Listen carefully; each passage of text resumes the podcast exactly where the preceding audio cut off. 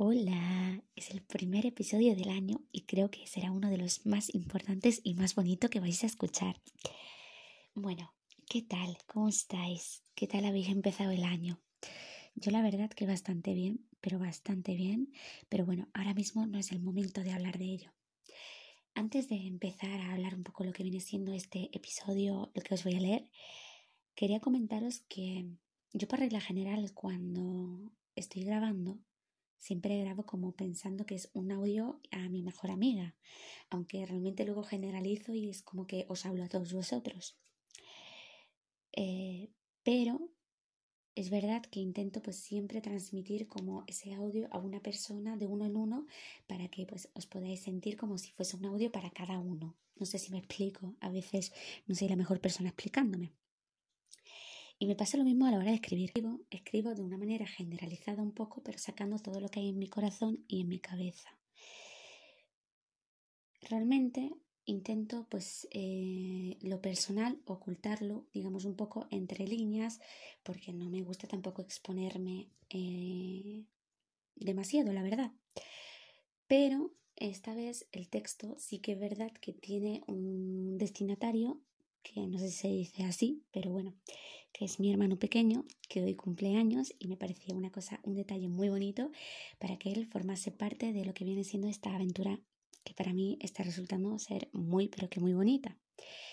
Y no sé si tenéis un hermano pequeño, un hermano grande, un sobrino, una sobrina, un hijo, una hija, no sé. Y si no lo tenéis, no pasa nada. Si me dedicáis un ratito a escucharlo, Espero que os toque un poquito lo que viene siendo la patata y os emocione y os cause algo, porque para mí ha sido todo un reto el poder grabarlo sin emocionarme. Y nada, y ya está. Y ya no me entretengo más y os dejo disfrutando. Así que nada, nos vemos. Un besito.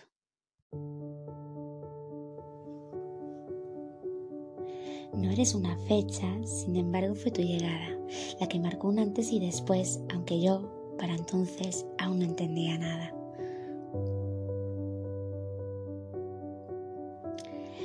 Fuiste, eres y serás muchas cosas, pero tú siempre fuiste como una calada del aire más puro que alguien respiraba. Más tarde, cuando ya hablabas, convertido en una carcajada tras otra que nunca acababa.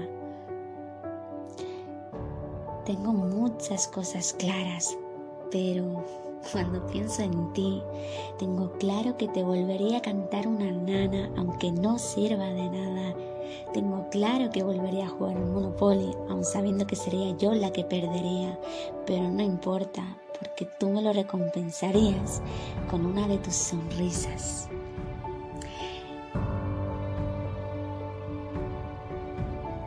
Recuerdo como ayer aún te agarrabas a mi dedo con toda tu mano para así poder dar tus primeros pasos y también sentir orgullo de hermana cuando te enseñé a subir y bajar de la cama que parezca nada, hace 13 años de tu llegada.